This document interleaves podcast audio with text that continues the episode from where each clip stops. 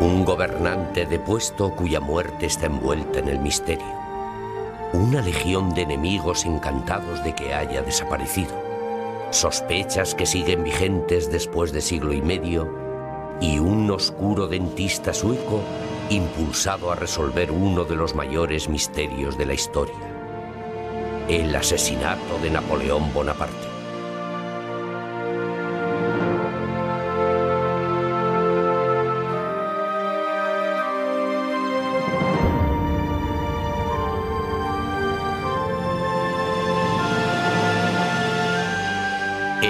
Misterio del asesinato de Napoleón.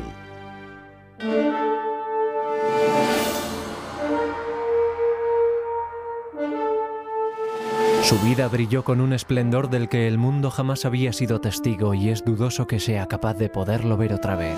Goethe hablando de Napoleón.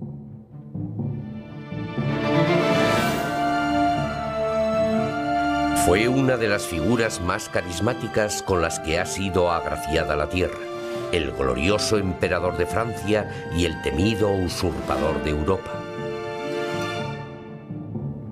Por todo el mundo y a lo largo de décadas, sus leales seguidores han sentido hambre por conocer los detalles de su vida que siempre ha inspirado respeto. Ni siquiera la muerte ni el paso del tiempo han conseguido desplazar el atractivo que han sentido los hombres por él.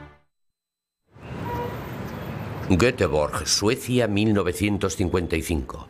El dentista Sten Forsubut fue uno de sus fieles, un hombre que se sentía en el mundo añorado de Napoleón.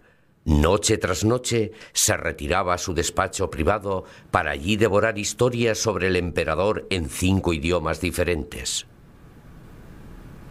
Una noche de noviembre atacó vehemente un relato de unos testigos que habían sido publicados recientemente sobre los últimos días de Napoleón. Forsubut siempre se había quedado alucinado por la inexplicable enfermedad y la prematura muerte de su héroe a la edad de 51 años. Un espíritu rebelde, Sten desconfió de la prudencia convencional que identificó el cáncer como causa posible de su muerte. No pudo nunca olvidar la nota que Napoleón había garabateado a su médico justo seis días antes de su muerte. Después de mi muerte quiero que abra mi cuerpo y que haga un informe preciso de todo. Le encargo a usted que no se deje ningún detalle sin mirar en dicho examen. Lego a todas las familias al mando del gobierno el horror y la vergüenza de mis últimos momentos. Napoleón comprendió que se estaba muriendo, pero no creyó ni por un momento que estaba muriéndose por causas naturales.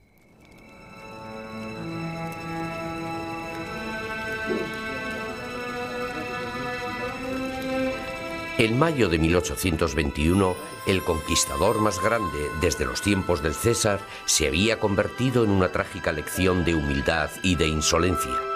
Exiliado por la corona británica a la remota isla de Santa Elena, se consumió víctima de una horrible y desconocida enfermedad.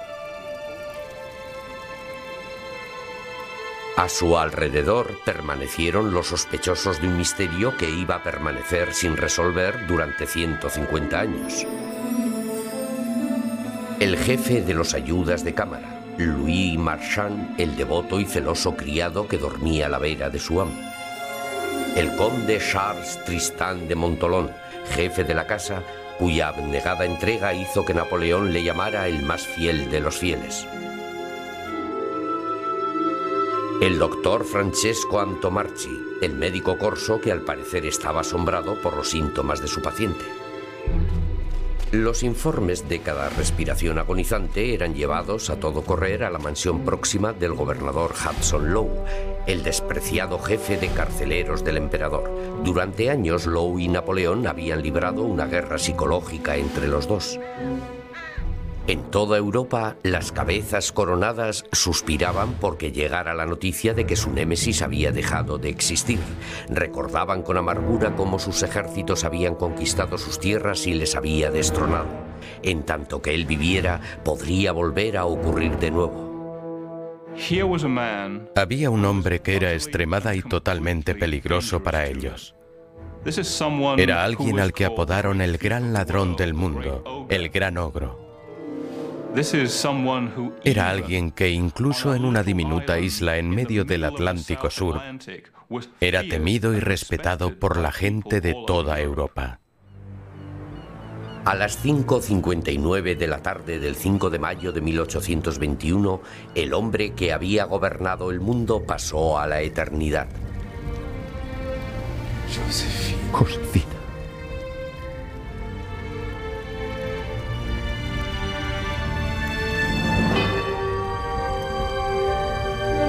En aquellos momentos reventamos en sollozos, tanto más cuanto más habían sido contenidos.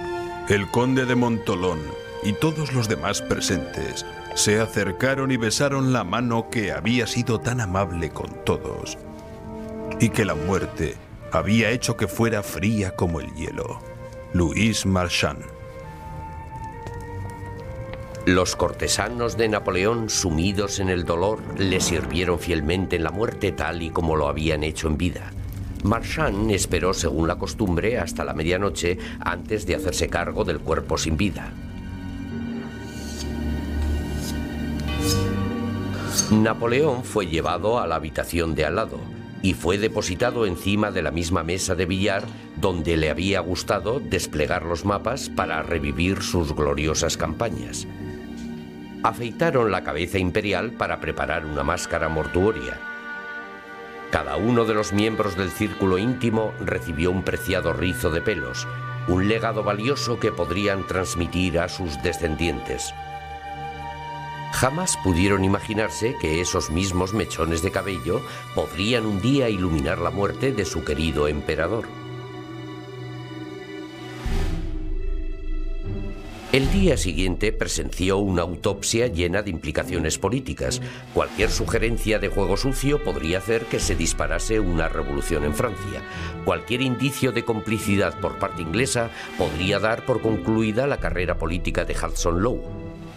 Ordenó que no menos de seis médicos ingleses fueran testigos de los procedimientos. Sin embargo, la autopsia llevada a cabo por el doctor Antomarchi fue curiosamente realizada muy a la ligera. Hay algo muy sospechoso con respecto al doctor Antomarchi. El hecho es que incluso para lo que se acostumbraba en aquella época, la autopsia que se llevó a cabo en el cuerpo de Napoleón no fue muy buena. Teniendo en cuenta lo importante que era, resulta sospechoso que no hiciera un trabajo más completo. ¿Estaba ocultando algo? Cuando uno de los médicos ingleses comentó que habían observado un estómago corroído y que consiguientemente Napoleón había fallecido a resultas de una enfermedad que llevaba al cáncer, se apoyaron en eso y afirmaron que se había tratado de cáncer de estómago. Pero no falleció de cáncer de estómago, porque nadie muere de una enfermedad que conduce al cáncer. Uno se muere de cáncer. Cuando los médicos presentaron cuatro informes diferentes, Lowe los simplificó resumiéndolos en uno solo. La autopsia oficial estableció que el cáncer había sido la causa de la muerte, un veredicto que quedó registrado en los anales de la historia como un hecho. El 9 de mayo, una procesión melancólica condujo a Napoleón al descanso en el Valle de los Geranios en Santa Elena. Los condolientes iban encabezados por Montolón y Marchand.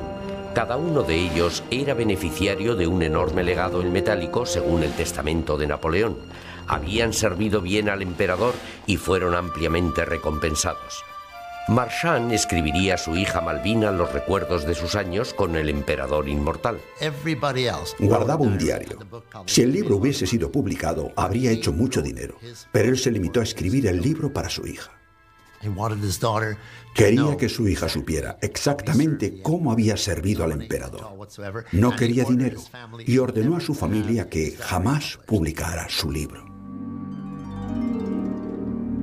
Los descendientes de Marchand mantuvieron su diario en privado hasta 1952, cuando Henri Lanchuk, un estudioso de Napoleón, compró la propiedad de los Marchand. Tres años más tarde, las memorias fueron publicadas en francés y supusieron el relato último y más detallado de los días finales de Napoleón.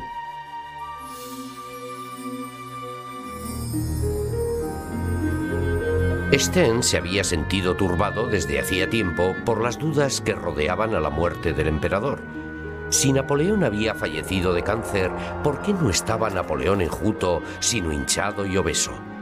¿Por qué no había más tumores en su cuerpo? Al leer las memorias, Forsubud empezó a notar una cronología de los síntomas que afectaron a Napoleón. De repente experimentó una extraordinaria revelación y acudió a su esposa Aula. Tienes que venir a echar un vistazo. Él me enseñó el libro. ¿Puedes imaginártelo? Me dijo, he averiguado, ni más ni menos, que le estaban envenenando en Santa Elena. Pero qué crimen. Un dentista sueco había tropezado con uno de los secretos más grandes de la historia. Un siglo y medio después de lo acontecido, Sten Forsubut estaba decidido no solo a resolver el misterio del innoble final de Napoleón, sino que identificaría a su asesino.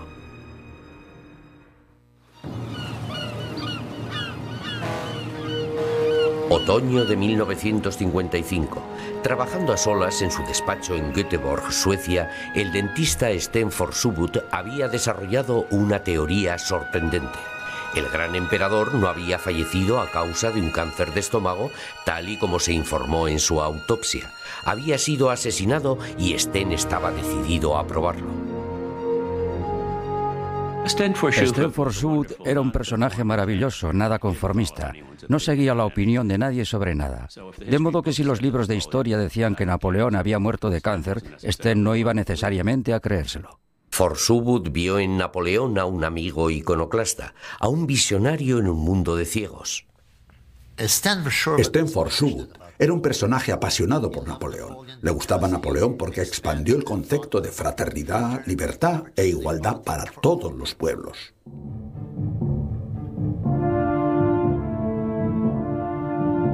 Sten se había sentido cautivado desde hacía tiempo por la figura enigmática que transfiguró el mundo con su gloria y sus amenazas.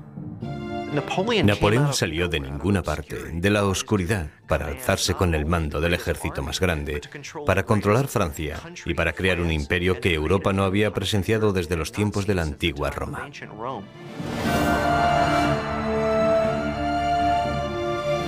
Los talentos de Napoleón eran pura leyenda, una presencia magnética, una mente brillante y una visión profunda en el interior de los deseos más ocultos de los hombres inspiraba una devoción ferviente incluso entre sus soldados de a pie, manteniendo un contacto personal con ellos.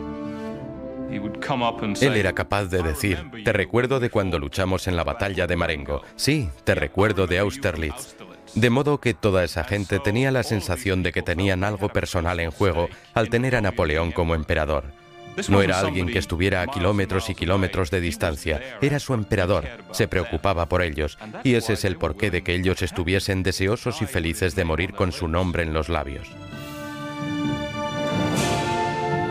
A medida que el ejército de Napoleón barría Europa, llevaba consigo los ideales revolucionarios. Durante mil años, los reyes hereditarios habían gobernado por derecho de nacimiento. El código napoleónico trataba a todos los ciudadanos por igual ante la ley, una idea radical que amenazaba la misma existencia de las aristocracias en el poder. Desde París hasta Moscú, Napoleón provocó la ira de unos enemigos extraordinariamente poderosos e implacables. En la época de Napoleón, la pasión por la Revolución Francesa, la amenaza que él suponía a las monarquías de Europa y el hecho de que los Borbones quisieran que se les devolviera su trono en Francia, hacía que el ambiente fuera el idóneo para intentar el asesinato de Napoleón. Sobrevivió a seis atentados directos contra su vida y muchos más complots fueron abortados. Irónicamente, el gran luchador por las libertades reinó sobre su imperio creciente como un dictador absoluto. Cuando tan solo contaba con 27 años de edad, reclamó la asistencia del Papa desde Roma para que oficiara su coronación como emperador. Se obsesionó con asegurarse una última dinastía, divorciándose de su querida Josefina cuando ella fracasó en el intento de proporcionarle un heredero. Llevado por la codicia de la conquista del mundo, dio órdenes para llevar a cabo la desastrosa invasión de Rusia. Quería avanzar, avanzar, siempre ir hacia adelante, controlar al enemigo, dominar al enemigo, vencer al enemigo y luego posteriormente hacerse con el país. Al intentar hacer todo eso, creo que se sobrepasó a sí mismo. Medio millón de hombres le siguieron al invierno ruso. Menos de uno de cada diez llegarían a vivir para contemplar la primavera.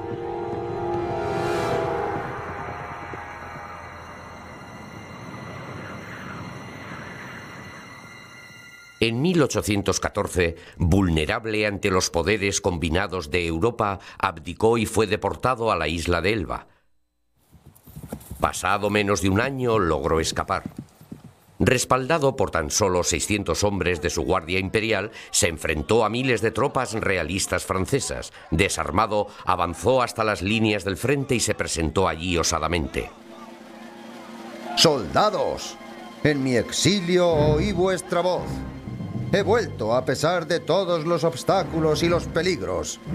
Si hay algún soldado entre vosotros que quiera matar a su emperador, dejadle que lo haga ahora.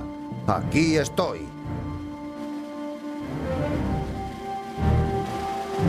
Tras un momento escalofriante, los gritos de ¡Viva el emperador! vibraron en el aire. Los soldados depusieron sus armas, empezaron a gritar vehemente y se arrodillaron para besar la mano de Napoleón. En tan solo tres semanas, sus filas llegaron a alcanzar los 400.000 hombres. Luis XVIII y la familia Borbón huyeron para salvar sus vidas. Una terrible experiencia que no olvidarían jamás. Los reyes de Europa rápidamente unieron sus fuerzas para librarse del gran usurpador. En junio de 1815, Napoleón se enfrentó con Wellington en Waterloo y sufrió la derrota final. Humillado se entregó a manos inglesas.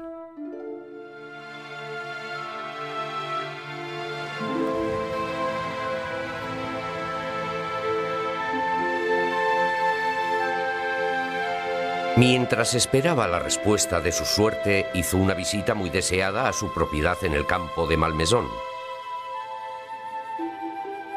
Permaneció en el dormitorio que antaño había compartido con Josefina y donde ella había fallecido un año antes.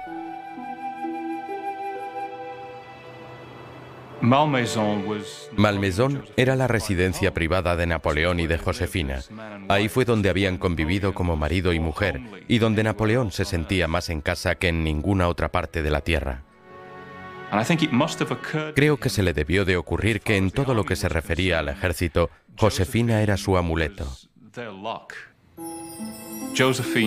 Josefina, su talismán, que él había abandonado y que si no lo hubiera hecho así, quizás las cosas habrían sido diferentes.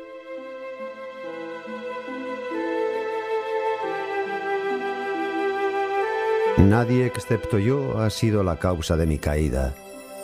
Yo fui mi principal enemigo, el ingeniero de mis infortunios. He querido abarcar demasiado. Napoleón había comenzado una espiral cuesta abajo que inevitablemente le iba a llevar hasta la muerte. El destino parecía haberse puesto en su contra. Pero para Sten Subud, las memorias de Louis Marchand revelaban que el hombre había portado una mano siniestra al destino. Forsubut se había formado como un experto en toxicología. Al leer el diario reconoció muchos síntomas de envenenamiento crónico por arsénico.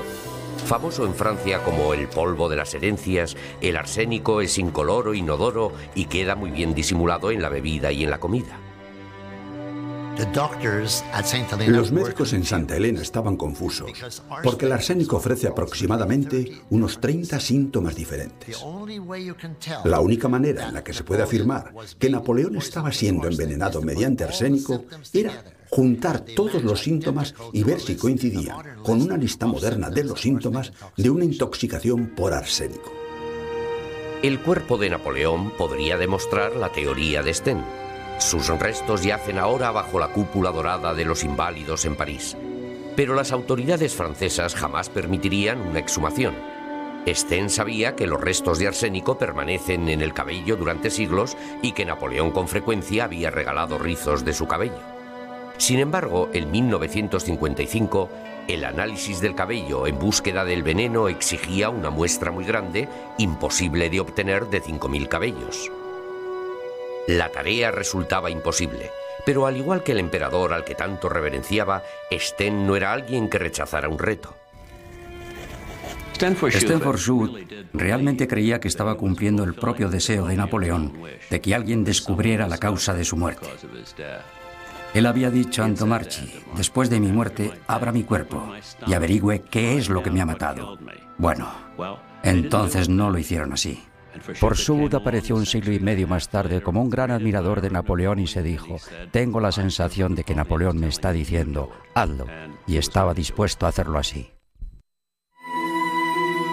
¿Había sido el gran Napoleón asesinado con arsénico? Stenford Subut estaba convencido de ello, pero saber la verdad y demostrarla son dos cosas muy diferentes. Noviembre de 1959. Sten estaba en la biblioteca en el centro de Göteborg embebido en el último ejemplar de Química Analítica. Un artículo escrito por Hamilton Smith, rector de la Universidad de Glasgow del Departamento de Medicina Forense, describía un nuevo método para poner a prueba los contenidos de arsénico de tan solo un pelo. Galvanizado Sten inmediatamente se embarcó en una búsqueda para descubrir los mechones supervivientes del cabello de Napoleón. Él y su esposa Ula se desplazaron a París. Mientras intentaba contactar con los expertos en Napoleón, ella disfrutaba de las panorámicas de la ciudad. Dejó varios mensajes para el príncipe Napoleón, un descendiente del hermano del emperador y el hombre que con toda seguridad podría dar alguna pista sobre tan preciado cabello. El príncipe Napoleón jamás contestó, a los historiadores franceses no les gusta que sus puntos de vista convencionales sean puestos en duda, y también se manifestaron totalmente fríos a las peticiones de ayuda de Sten. Después de una semana de haber permanecido en la habitación de su hotel, Sten seguía sin tener pelos y sin futuro. A punto de abandonarlo todo, finalmente localizó al comandante Henri Lanchuk, el experto que había publicado las memorias de Louis Marchand. En la casa de su pueblo, Sten le explicó su interés por el cabello de Napoleón, y Lanchuk le dejó perplejo al responderle, tengo un poco del cabello del emperador aquí mismo.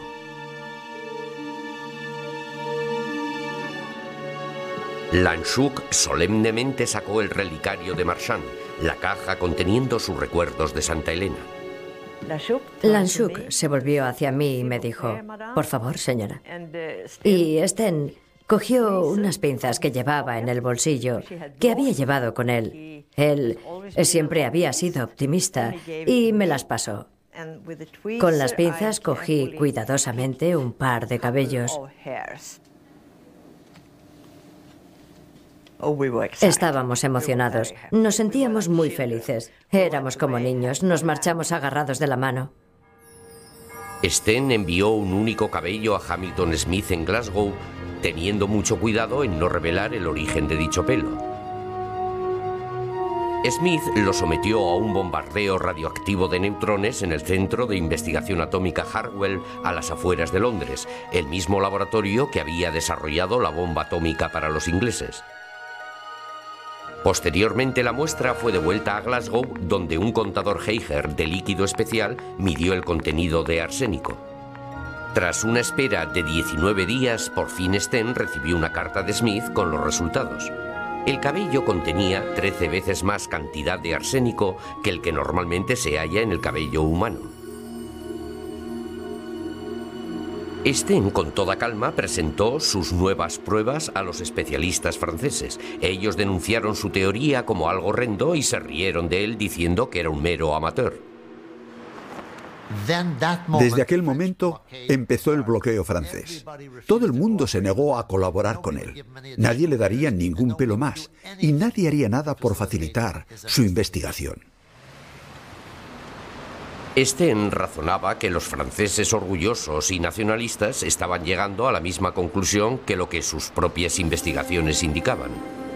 Si Napoleón al parecer había sido envenenado sistemáticamente durante los años de su exilio, solamente alguien con un acceso regular e íntimo al emperador podría haber llevado a cabo la acción, quizá incluso un compatriota francés.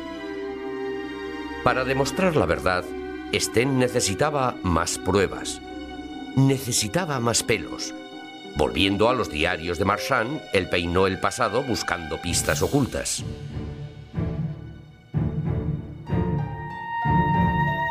En 1815, los poderes de la realeza europea habían visto cómo Napoleón había resurgido de las cenizas e hicieron votos para que aquello no volviera a ocurrir. Después de Waterloo, le condenaron al lugar más aislado que ellos controlaban sobre la Tierra, una jaula volcánica en el Atlántico Sur, la isla de Santa Elena. Se tardaban varias semanas en barco solo para llegar hasta allí desde Inglaterra. Una vez allí, se encontraba tan solo una diminuta isla rocosa, en una zona que está a 1.600 kilómetros del punto más próximo. En octubre de 1815, Napoleón y su pequeño entorno llegaron al lugar que él apodó como esta terrible roca.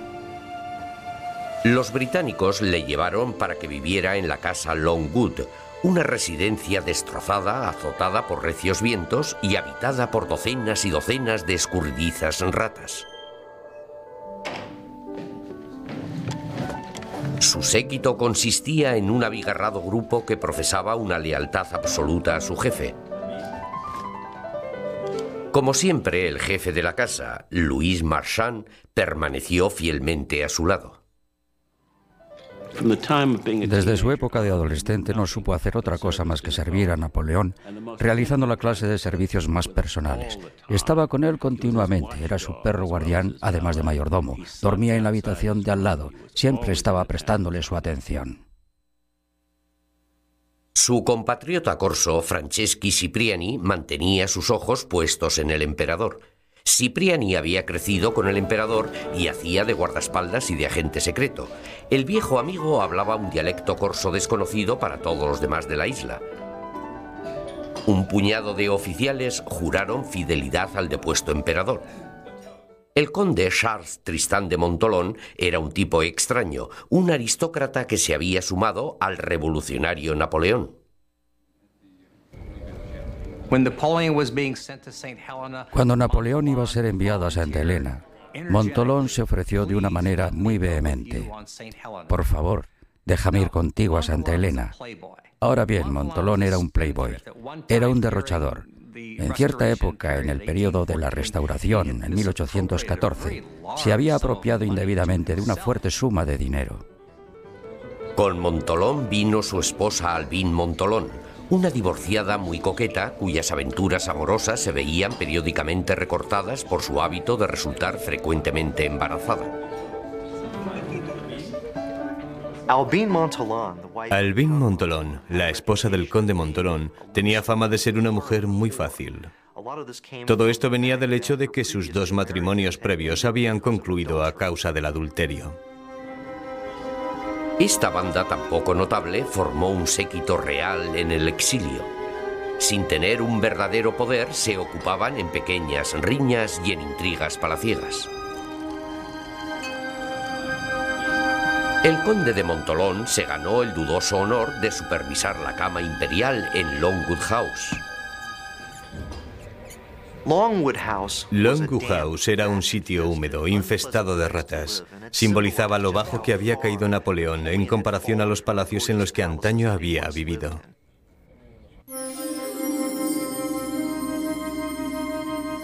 El arsénico era transportado para eliminar las ratas, pero gracias a los miedos de sus cuerpos corrompidos, el mortífero polvo no fue jamás utilizado contra los roedores. Sin embargo, si la teoría de Sten demostraba ser auténtica, alguien en la isla Santa Elena estaba haciendo planes para utilizar dicho veneno contra el propio Napoleón. Sten decidió que tenía que sacarlo a la luz pública. Cuando él y sus colegas dieron el arriesgado paso de publicar las averiguaciones preliminares, la comunidad científica argumentó que el arsénico en el cabello de Napoleón debió de proceder de una fuente ambiental accidental, quizá del empapelado de las paredes o del subsuelo en el que había sido enterrado. Sten estaba enfadado. Casi siempre solía decir, toda la gente es estúpida. Porque eran incapaces de comprender lo que él veía tan claro. A pesar de las respuestas negativas, los artículos de Sten cumplieron su fin. Atrajeron la atención de otros de todo el mundo que tenían cabellos de Napoleón en su poder.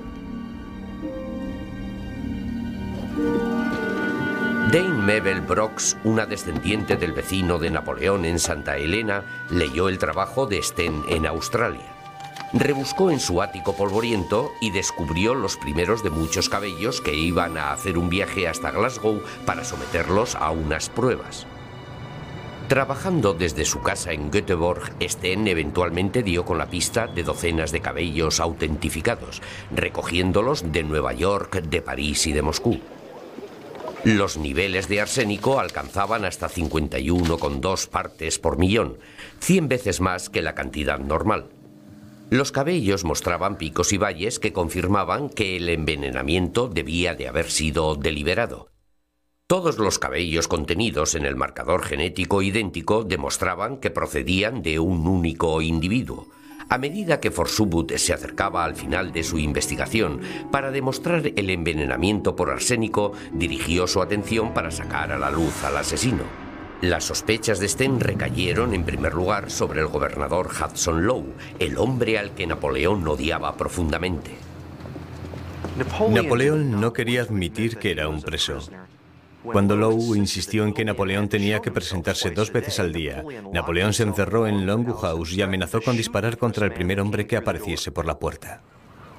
Lowe se vengó haciendo que la vida fuera terrible para el ídolo caído, intensificó unas restricciones humillantes reteniendo todo el correo en el que apareciera el título emperador. Y Napoleón devolvió el golpe con unas rebeliones cuasi infantiles, las cuales con toda seguridad iban a encabritar al gobernador. ¿A dónde vas?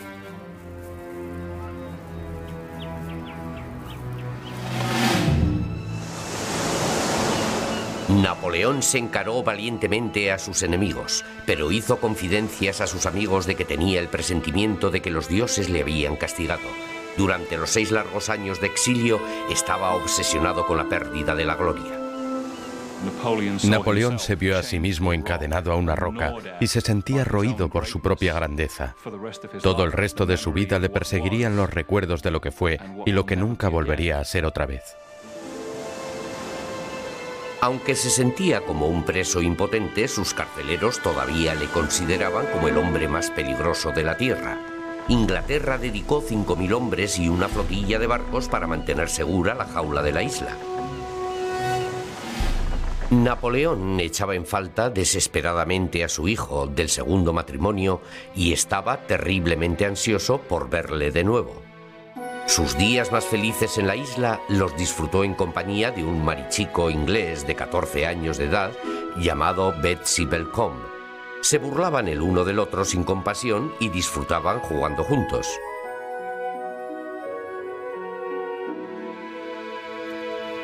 Los agentes extranjeros mantenían a sus gobiernos informados de todos los movimientos de Napoleón, incluso completando fichas sobre Betsy informaron cumplidamente a sus respectivos países de los celos provocados en su círculo íntimo cuando Madame de Montolón venció a todos sus rivales y llegó hasta la cama imperial.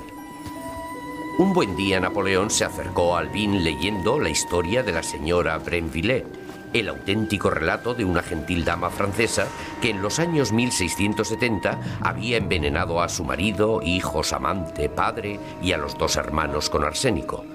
Napoleón conocía el afamado caso e hizo notar que el veneno es un arma muy cobarde. La relación no estaba destinada a durar mucho. Albin, según la costumbre, quedó embarazada y volvió a Francia para tener a su bebé, una niña que tenía un parecido asombroso con el emperador. Napoleón, que había llegado a confiar en la camaradería de su marido, se sintió secretamente aliviado cuando el conde eligió continuar a su servicio.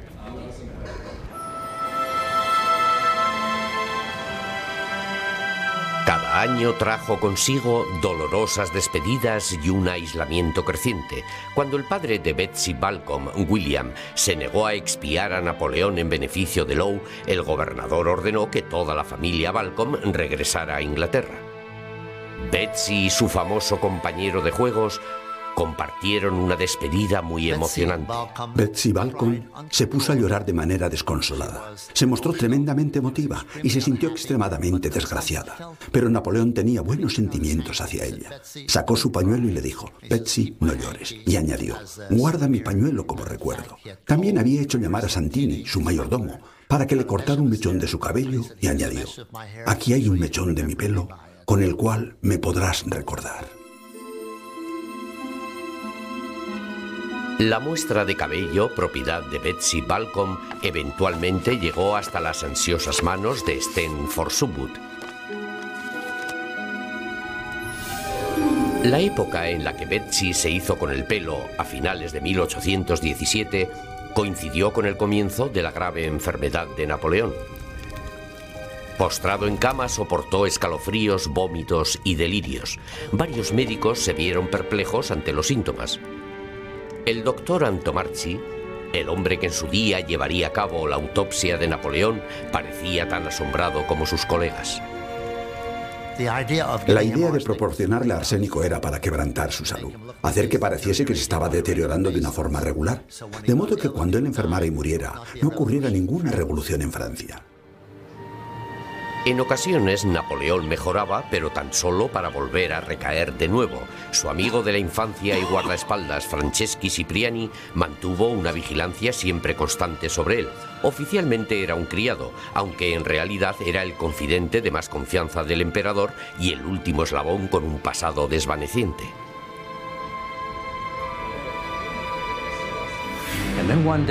Posteriormente, un día, Cipriani se puso gravemente enfermo. Siempre había gozado de una excelente salud, pero falleció dos días después. Fue enterrado a toda prisa. Napoleón tenía sus sospechas. Uno no se pone malo y se muere tan deprisa sin más ni más. Entonces Napoleón dijo, practiquemos la autopsia. Quiero que se le haga la autopsia a Cipriani. De modo que excavaron para sacar el cuerpo de Cipriani y vaya, resultó que había desaparecido.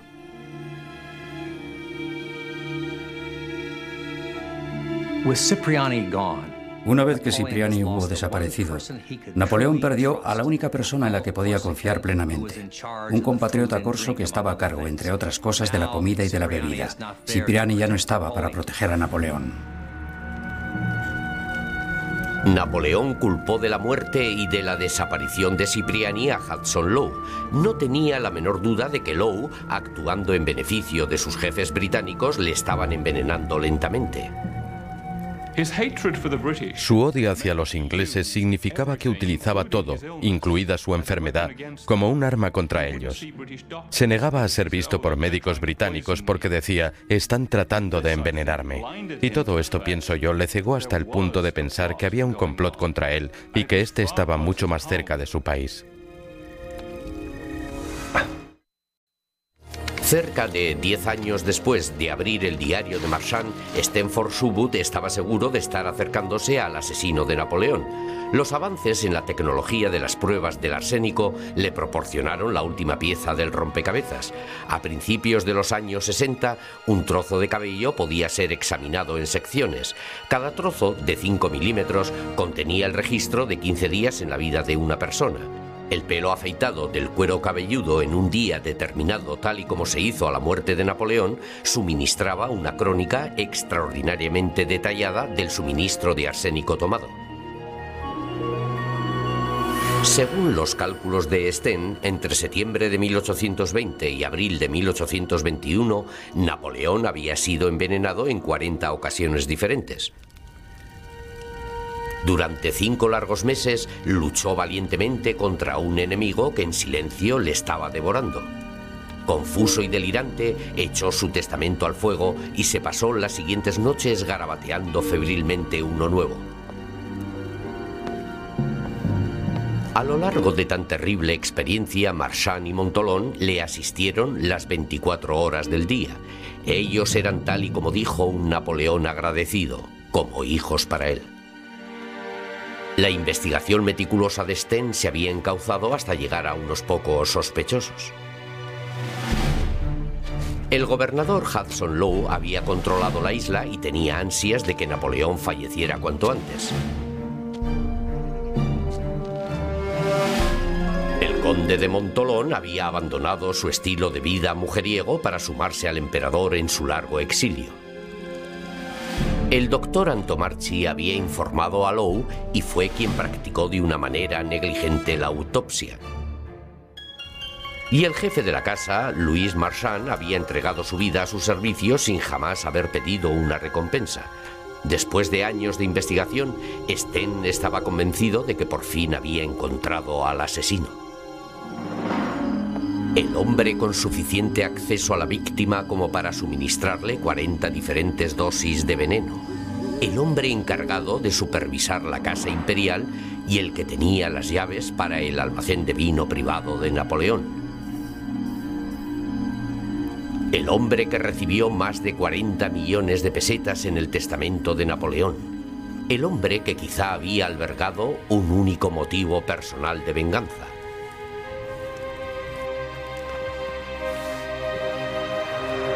El conde Charles Tristan de Montolón.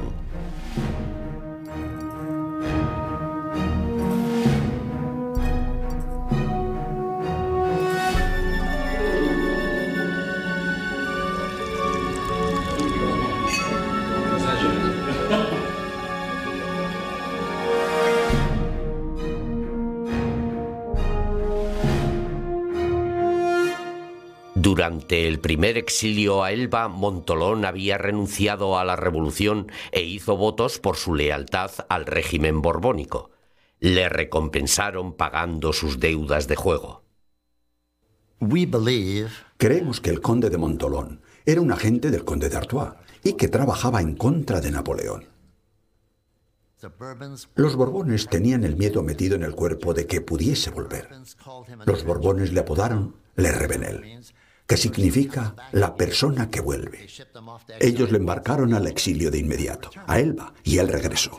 Y los Borbones tuvieron que escapar para salvar sus vidas, porque Napoleón les había usurpado el trono de nuevo. Esa vez los Borbones dijeron, no vamos a cometer el mismo error, vamos a poner a alguien que le envenene de manera que no vuelva a Francia. Aunque hoy día la mayoría de los expertos modernos aceptan la teoría de Sten, los contemporáneos de Montolón jamás sospecharon de él. El conde derrochó la fortuna que le había dejado Napoleón, solo para recuperarla después, una vez más, con los Borbones. Se pasó el resto de sus días haciendo planes para conseguir los favores del régimen, cualquiera que fuese quien ostentara el poder. ¿Había el poderoso emperador perecido a manos de su amigo elegido más próximo después de toda una vida escapando de la espada de sus enemigos? Brillante a la hora de manipular las pasiones de los demás, ¿resultó al final engañado por una inteligente adulación? En 1840, el rey francés Luis Felipe respondió a un sentimiento creciente en favor de Bonaparte al aceptar el último deseo de Napoleón, que sus restos descansaran con los franceses a los que tanto amó.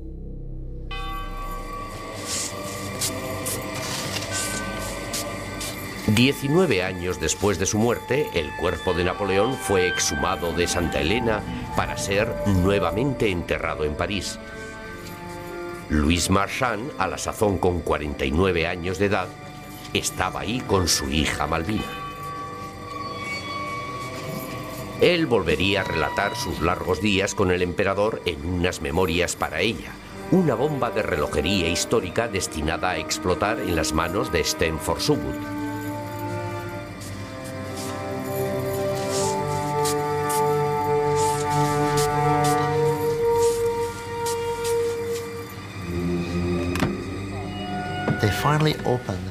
Cuando finalmente abrieron el ataúd, allí se encontraron con Napoleón como si estuviera dormido. Su cuerpo no había sufrido ningún deterioro. En realidad, llegaron a tocar la piel de su cara y todavía estaba blanda y él parecía estar en paz. La gente pensó que se trataba de una especie de milagro, pero no era un milagro, porque así como el arsénico puede matar, el arsénico también es capaz de conservar los tejidos.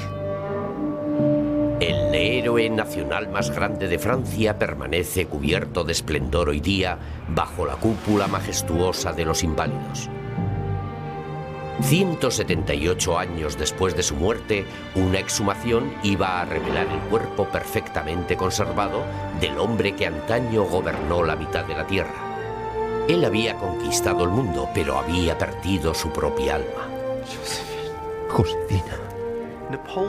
Napoleón había tenido un tremendo poder y después se quedó sin nada. Había gozado de la lealtad de millones de personas y luego se vio rodeado por gente en la que no podía confiar. Había abandonado el amor que sintiera por Josefina en la búsqueda del poder y luego al final de sus días ni siquiera tenía eso. Se quedó sin nada. Pero Napoleón había dejado su impronta en la historia e inspiró a Stenford Subud para que hiciera lo mismo. El tozudo dentista de Göteborg había cumplido el deseo del agonizante emperador y se vengó del veredicto injusto de la historia. Más que cualquier otra cosa, era un científico que quería revelar la verdad. Y lo hizo. Y trabajó muy duro para conseguirlo. Por eso me siento orgullosa de él. Nosotros deberíamos emprender hacer algo, de tal manera que seamos capaces de decir que no hemos vivido en vano, que somos capaces de dejar alguna impronta en las arenas del tiempo.